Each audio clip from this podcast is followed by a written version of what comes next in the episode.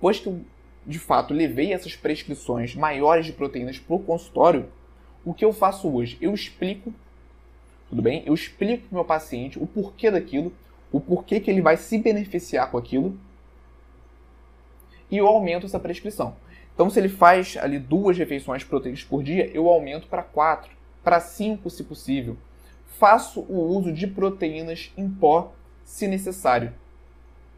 Porque muitas vezes a gente não, quando, quando a gente fala de fontes proteicas, é, na alimentação essas fontes estão relacionadas com gordura, o que não é interessante para esse paciente.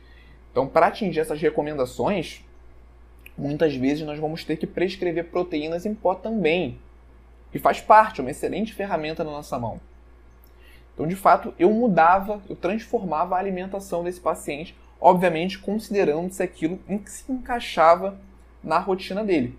Mas essa foi uma das mudanças que eu fiz e que realmente eu comecei a ver diferença no emagrecimento dos meus pacientes. Então não deixe de mudar a dieta do seu paciente, converse com ele o porquê daquilo.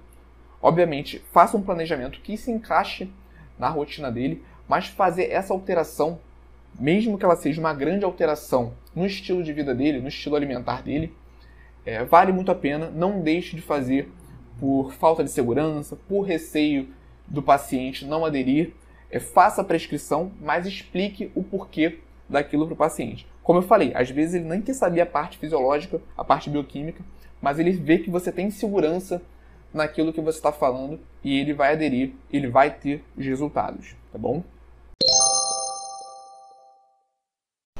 E aí, Nutri, gostou desse corte?